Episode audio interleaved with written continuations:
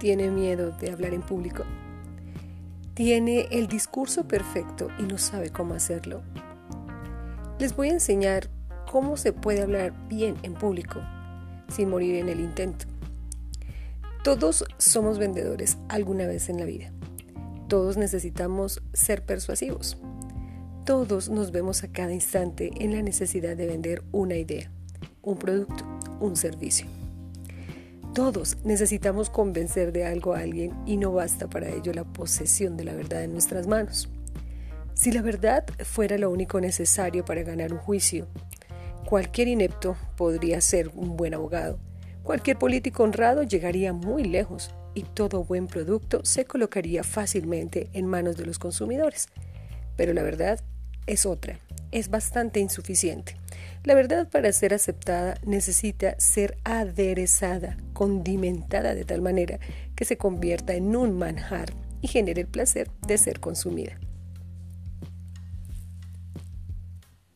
El arte de la persuasión es lo que permite adecuar palabras y gestos para mostrar los hechos bajo determinada óptica.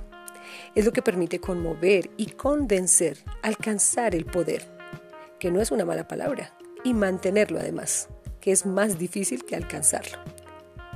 Para lograr ser persuasivos, podemos recurrir a distintas maneras de comunicar nuestro mensaje, pero debemos tener en cuenta un principio fundamental que nos evitará caer en un estilo superficial o carente de espontaneidad. No siempre se puede escribir como se habla, ni siempre se puede hablar como se escribe.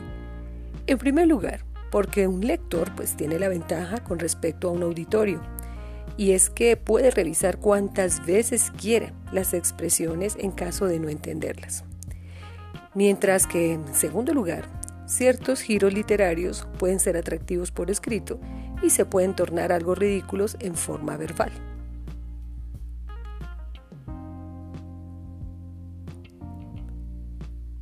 El comunicador debe adaptarse a las circunstancias y también a las características de su público. Usted, por ejemplo, no puede solucionar un conflicto con su pareja usando la misma estrategia que con un político para hacerse seguir por las multitudes o lo que utiliza un vendedor para vender un producto. Tampoco se puede hablar de igual manera cuando se da un sermón religioso que cuando se presenta un proyecto a un grupo de empresarios. No es lo mismo dar una clase a un grupo de universitarios que hacer arengas a una multitud en un mitin durante una campaña electoral. Así como el jugador de golf elige determinado palo de acuerdo al tiro que desea efectuar, es como el pescador también varía de línea, el anzuelo, la carnada, de acuerdo al pez que desea atrapar. Y quien desee que su mensaje sea efectivo debe ser versátil, y elegir además la herramienta más adecuada para lograr su propósito.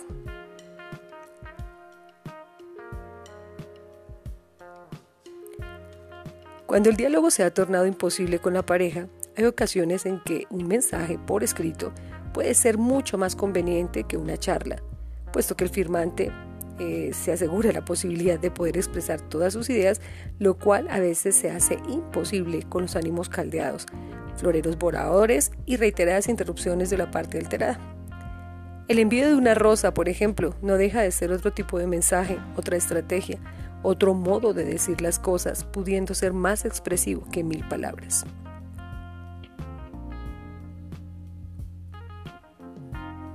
También el silencio es comunicación, y hay quienes lo manejan a la perfección, con arte y astucia.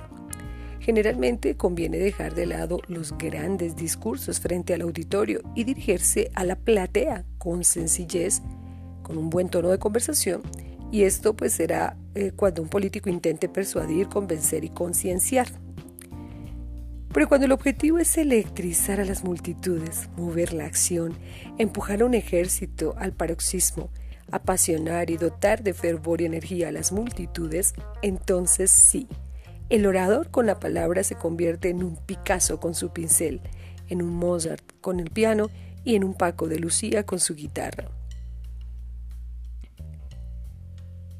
Mas lo importante, en definitiva, es no dejarse llevar por esa pasión, que no es buena consejera, y pensar antes de abrir la boca o escribir que al transcribir el tiempo más se lamenta uno del insulto arrojado que del insulto reprimido.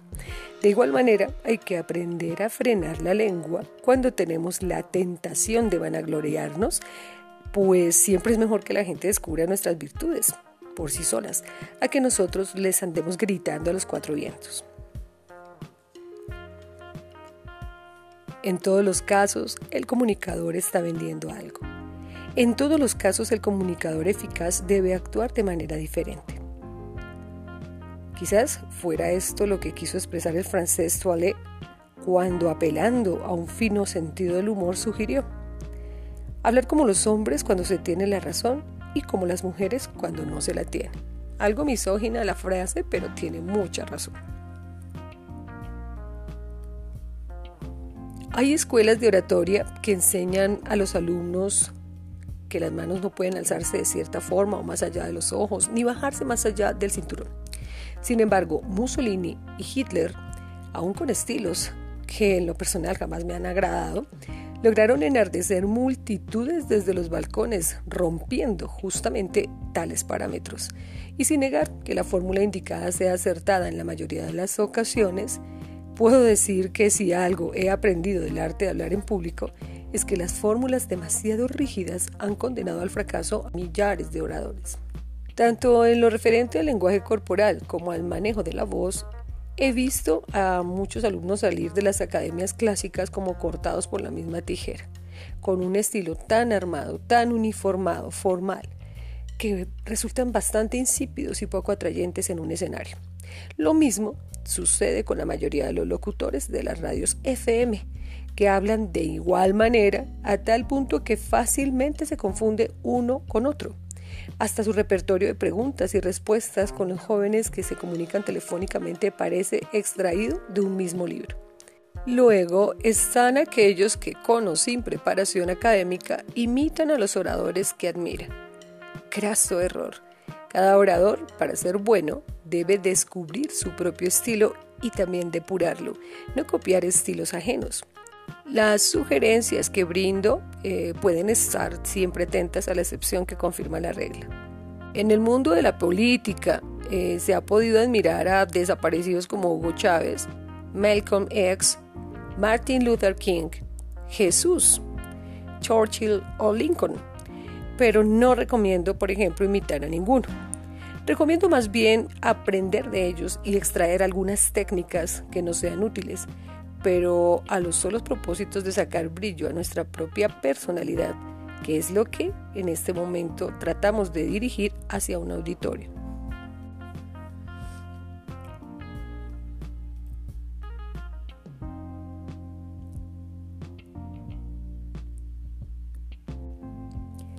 A cada uno de nosotros le corresponde un público potencial, un público especial, un público objetivo, que será más o menos amplio dependiendo el mismo no solo de nuestras ideas o propuestas, sino también del modo en que las presentamos.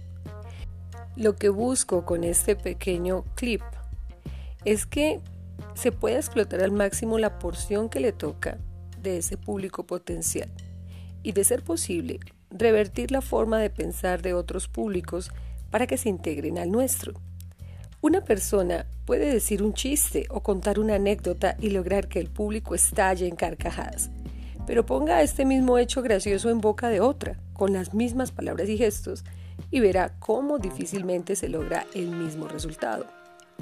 Hay quienes recomiendan no estar moviéndose en el escenario porque eso produce distracciones en el auditorio, pero personalmente Digo que la experiencia me indica que es absolutamente lo contrario.